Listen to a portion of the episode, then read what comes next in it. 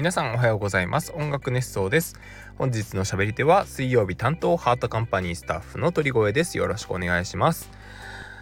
やっと車が帰ってきました。車検から戻ってきましたよ。本当に長かった今回の車検はもう10万キロちょっと12万キロぐらい走ってる車なのでなかなかですね、えー、不具合も多くて時間がかかった今回の車検でしたけれどもやっと車が帰ってきてこうして車の中で収録ができております。ああこんなに嬉しいことはないなんてですね。あのガンダム最後のセリフですよ。めちゃくちゃ有名なご存知ですか？アムロが言うんですよね。こんなに嬉しいことはない帰れる場所があるんだみたいな、まあ、本当にその通りでして今車の中で収録しながらそんなことを思っております。はいというわけで、えー、いつもの、えー、前工場からスタートをしていきたいと思います。音楽熱奏はハートカンパニーの制作でお届けしています。ハートカンパニーは音楽のプロデュース会社です。音楽制作、コンテンツ制作などをしています。現在、タイムカプセルオーケストラのエレキでバーンの各種チケットが順次販売受付開始となっております。スペシャルなこの公演、ぜひご来場いただきたいと思っておりますので、詳細などなどオフィシャルサイトでご確認いただければと思います。はい。というわけでですね、えー、なんとなくその車帰ってきましたよ、みたいなことをお話しさせていただいてですね、えー、最近の鳥越会ゆるゆるゆるゆる会みたいな感じで、えー、一人喋り行っておりますけれども、えー、今日はですねちょっとふとしたことで思い出したことがあったんですよ。まあめちゃくちゃしょうもないことなんですけど学生時代に自分で作ったゲームの話自分で作ったゲームって言ったらすごくなんか今の時代ですね。アプリだとかなんだとかって話になりますけどそういうことではなくて自分で作った何て言うんですかねパーティーゲームっていうのかな？パーティーゲームの話です。自分で作ったって仲間内で作ったんですかね？まあそんな感じでですねあのゲームを作ったんですわ。あの作ったんですわってなんだよ。あの作ったんですよ。でそのゲームなんですけど皆さん千田光雄ゲームって知ってます、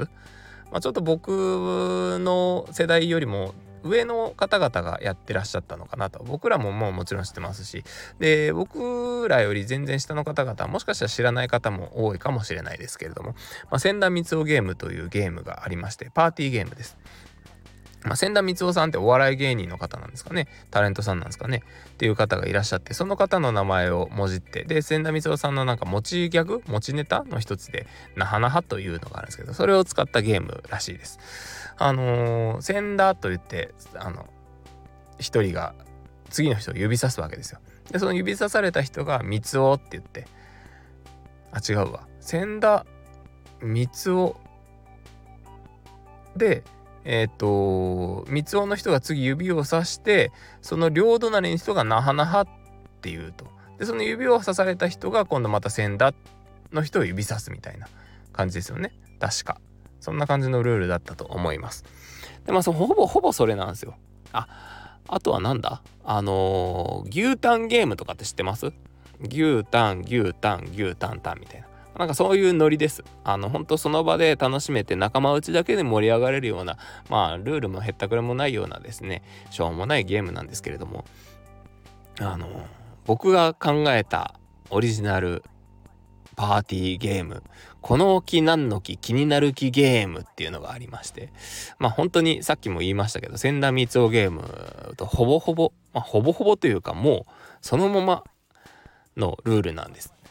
まあ、この木って言って刺すわけですよ。で刺された人が何の木っつって次の人指さすわけですよ。でそして気になるって言って次の人が指さすわけですよ。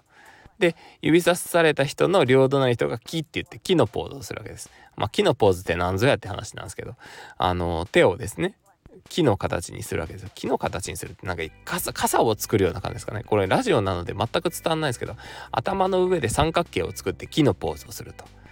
でその、あのー、両隣の人木のポーズをしてその真ん中の人がまたこの木って言って次の人指さしていくみたいな、まあ、ほんとしょうもなくてですねあのー、どうしようもないなと今思うと思うんですけど、まあ、当時はもう本当にあのずっと何ですかねあのノンアルコールで酔っ払えるみたいなすごくあの幸せな日々を送っていたのでまあそんな酔っ払ったような状態でえー、考えてるので、もう、まあまあまあ盛り上がりましてですね。まあなんだこれはみたいな感じでみんなで大笑いしながらやってた思い出があります。なんでそんなことを思い出したかっていうとですね、あの気になる気になるってていう話をしてたわけですよ。気になるって話をして気になる気気になる気って言ってあ気になる気といえばそういえばこの沖なんの気気になる気ゲームってあったなみたいなこの沖なんの気気になる気ゲームってもともと自分で作ったやつじゃんみたいな感じで思い出してまあそういやあのそんな話をしてみようかなみたいな。でアイデアってあの 突然ちょっと真面目な話になるんですけどアイデアって思いついた時には自分の周りに3人は思いついてるみたいな自分の他に日本中で3人ぐらい思いついてるみたいな話を聞いたことがありますかつてですねめちゃくちゃ読書をしてた頃に自分でもちょっと小説を書いてみようみたいな時期がありまして小説を書いてたわけですよ。で小説を書いてた中でその僕ミステリーがすごい好きでそのトリックだったりとか、まあ、いろんなその要素ってあるじゃないですかミステリー的な要素。であっと思ってこのネタ面白いんじゃないかみたいな感じで思った時にはすでに他に3人ぐらいが思いついてるからもうさっさと書き上げて投稿して1番にならないとダメだみたいな話をどっかで見かけましてでそのことをふと思い出したわけですよ。なのであの僕がこの沖縄の木気になる気ゲームって言ってやってた頃に実は日本中に他にこの沖何の木気になる木ゲームをしてた人がいるかもしれないいたかもしれないということをですねふと思ったわけです。まあいないと思いますし、うん、そんなしょうもないことをやってる人は日本中で自分一人であってほしいなともまあそれも寂しいですけどね。そんなことを思うわけですわ。はい。ということでですね皆さんもなんかオリジナルのその学生の間とかですね学生同士で流行ってたゲームあとはなんか習慣というかなんかそういう自分たちだけで盛り上がってたうちわネタっていうのはやっぱりうちわネタって一番楽しいですよね。まあ、他に誰もいないところで楽しむのが一番うちわネタの見どころでは見どころ楽しみ方ではあるんですけれども、まあ、うちわのネタって本当に楽しいと思うので是非ですねあの別にくだらなくてもいいんですあの僕が理解できなくてもいいので教えていただければなというふうに思っております。はい。なんかこの方式、新しく音楽熱奏がこうやってお引越してきしてきてですね、スタンド FM で収録をしているわけですけれども、もともとチャプターっていう風に分かれてて、チャプター1終わって、じゃあ次のチャプターですって言って本編に入ってたわけですけど、この流れ、なだれ込んでいく方式、僕はすごく気に入っておりまして、なんとなくなんかこう、やっぱりラジオ感がすごいですよね。なんかラジオの、あのー、オープニングが始まりましたから、まあラジオだと大体曲挟まってから本編入っていくっていうのが多いんですけど、まあ、僕はもうそのままずっと喋り続けていくというようなスタイルでやっておりますので、このまま、あのー、はい、締めの方に入っていきたいなと思っております。はい。この間、そう、全然話変わりますけど、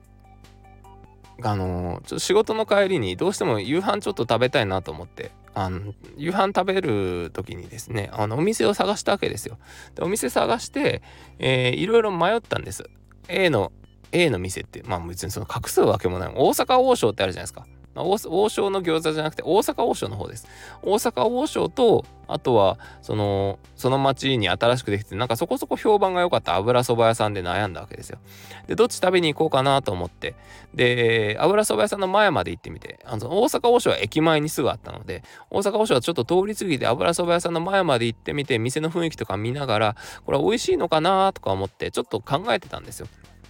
で考えてたんですけど大阪王将にそこの大阪王将にはですねあのオムライスがあるんです中華料理屋さんのオムライスって皆さん食べたことあります？僕めちゃくちゃ好きなんですよ。オムライスがもともとそんなに好きではないんですけど、中華料理屋さんのオムライスはすごい好きで、あの中華鍋で作るので、ほぼチャーハンみたいなケチャップライスに、えー、卵が乗っかってるオムライスになるんですけど、まあその肉もハムとかじゃなくてチャーシューが入ってることが多いんですよ。まあご多分に漏れずその大阪王将のえー、オムライスにもチキンライスにもそのチキンというか、まあ、チャーシューが入ってるわけですよ。まあ、だからもうチャーシューライスですよね。だからもうチャーハンなんですよ。だからチャーハンの、えー、に卵がかかってケチャップ味みたいな。まあそうそう美味しいに決まってるじゃないですか。多分皆さん今想像してもらった通りの味なんですよ。中華のちょっと味濃いめのね、味にあのケチャップがうまく絡んで、すごい美味しい大阪王将の、なんだ？オムライス。めちゃくちゃおすすめです。でもただ大阪王将数ある店舗数々店舗ありますけれどもなかなかそのオムライスを置いてる店舗ってないんです。僕が知ってる限りではそのあの今お話ししてた武蔵小杉のお店川崎市の武蔵小杉のお店とあとは、えー、大井町にあるお店にはお,、えー、オムライスが置いてありました。でその武蔵小杉のところから近くにですねあの油そば屋さんがあってでそのそこの店の前でちょっと悩んでたわけですよ。今日どっち食べようかなと。でなかなかオムライス置いてる店舗も少ないしオムライス食べたいなーと思ったんですけどなんとなく最初はですね実は油そばの気分で武蔵小杉に降り立ったわけですよ。武蔵小杉で、えー、油そばを食べようと思っていたんですが大阪王将があるじゃん。あオムライスあるじゃん。わオムライス気になるわーと思いながらえー、ちょっと移動して油そば屋さんの前まで来たんです。で油そば屋さんの前でちょっと待っててどうしようかななんて考えてたんですけどよし今日はオムライスにしようと思ってオムライスを食べに行ったわけですよ。